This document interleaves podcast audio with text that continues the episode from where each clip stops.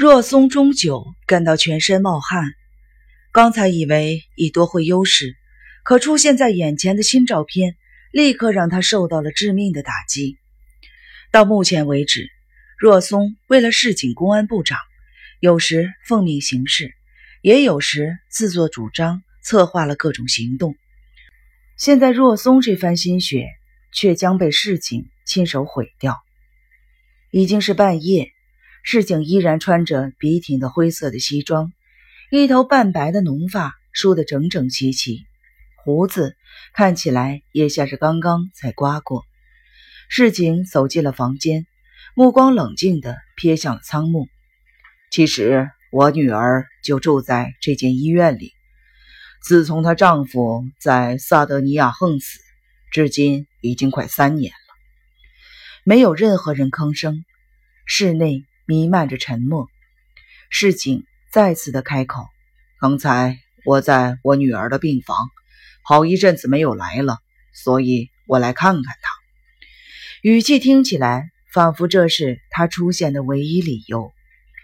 仓木用干硬的声音说：“在这种时间吗？”市井没有回答，径自的走进若松坐的长沙发。若松把身体往旁边挪。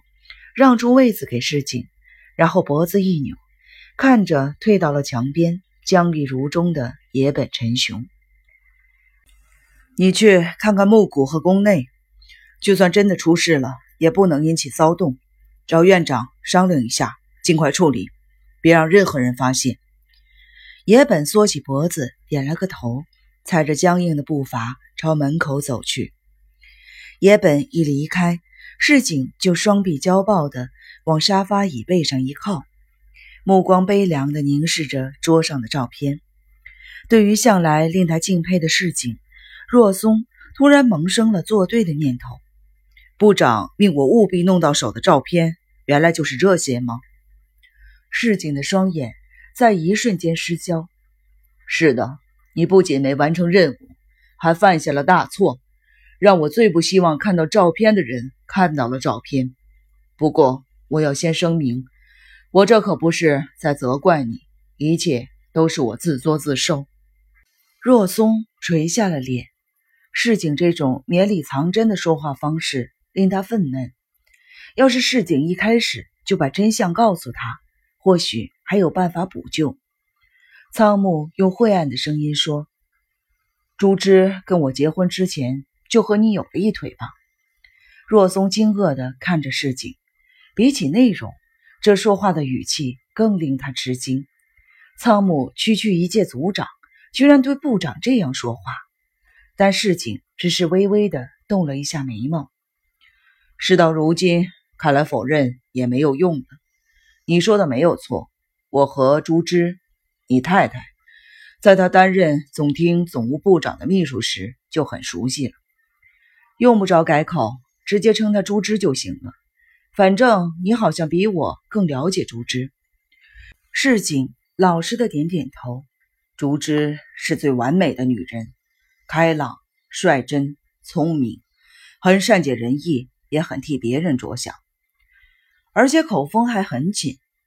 仓木的讽刺，市井充耳不闻。那时，应天门的新办公大楼即将落成。正忙着从西新桥的临时办公处搬过去，我当时担任公安部的总务，因此经常去找总务部长，才会和朱之逐渐的熟人。即使我们有了男女之情之后，我仍有迟早得分手的心理准备，因为我有妻子，而且万一闹出绯闻，还会影响你的大好仕途。市井垂下了眼睛，你说对了。况且，像她那么好的女人，重新开始的机会多的是。只要她愿意，送上门的婚事想必多的数不清。我以为她可以找到一段好姻缘。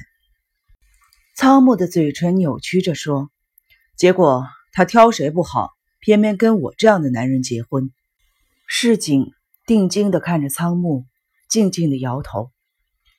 说来你也许不相信。当我听到朱之说他正在和你交往时，我第一次下定决心分手。当时我认识的你是个认真优秀的公安刑警，我确信你一定能让朱之幸福，所以我甚至还劝他尽快结婚。你只不过是想要早点甩掉包袱吧？市井表情一僵，你错了，我爱朱之。仓木的嘴唇扭曲，伤痕累累的脸上蓦地泛起了暗红色泽。原来如此，所以你才在朱之的婚礼前夕，让他珠胎暗结，当做鉴别的礼物吗？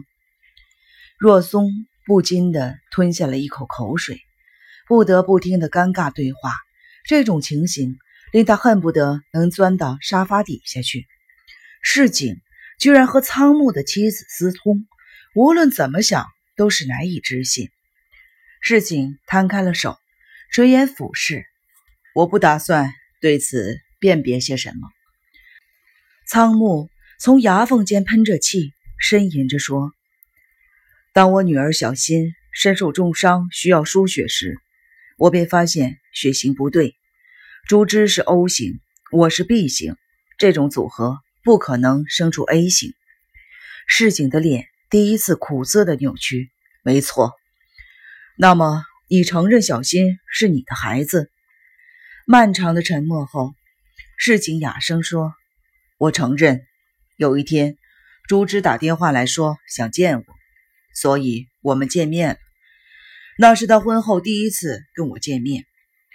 朱枝把女儿在一个月前在浴缸里溺毙。”以及孩子其实是我的事情都告诉我了，我很震惊。既然是对事实的本身，更是对他的所作所为所暴露出来的本性。但也因为这样，你和朱枝又旧情复燃了吧？市井依旧凝视着自己的手。你说对了，朱枝说，自从女儿血型不对的事情被你发现之后，夫妻关系就降到了冰点。女儿在浴缸里溺毙一事，你好像也很怀疑。那时那种情形下，我会相信朱枝的话才怪。就算他假意自杀，也不可能打消我的疑心。市井看着仓木说：“那是意外。朱枝没有理由害死女儿，因为他深知你明知女儿不是你的，依然对她疼爱有加。也许他就是因为知道这一点。”才要杀死女儿的吧？仓木的话令市井愕然地僵住了上半身。若松看到市井的眼中浮现出怜悯之情，市井用凝重的语气说：“你真是个严厉的男人，仓木。如果有必要叫我变得多严厉都可以，部长。但你最好不要因为这样就把朱枝和你旧情复燃的原因推到我的头上。”我知道，可是朱枝当时需要依靠，如果没有人守护他，他一定会一而再、再而三的割腕。你说的什么假自杀，根本不是那样。于是你就任命自己当起了朱枝的监护官了吗？市井又垂下了眼睛，捏起膝盖上的长裤。当时我女婿大元刚过世三个月，我女儿因此精神异常。住进了这间医院，所以我和妻子之间也处得不太好。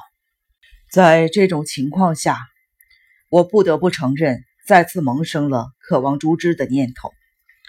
若松取出了手帕，抹去了脸上的汗。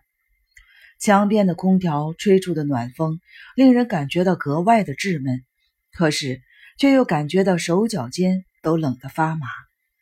若松已无法分辨。把自己的人生赌在市井身上是否明智？但是走到今天这个地步，只能豁出去傲到底了。市井的灭亡，就意味着自己的灭亡。仓木对着桌上的照片点头示意。简是什么时候发现你们在幽会的？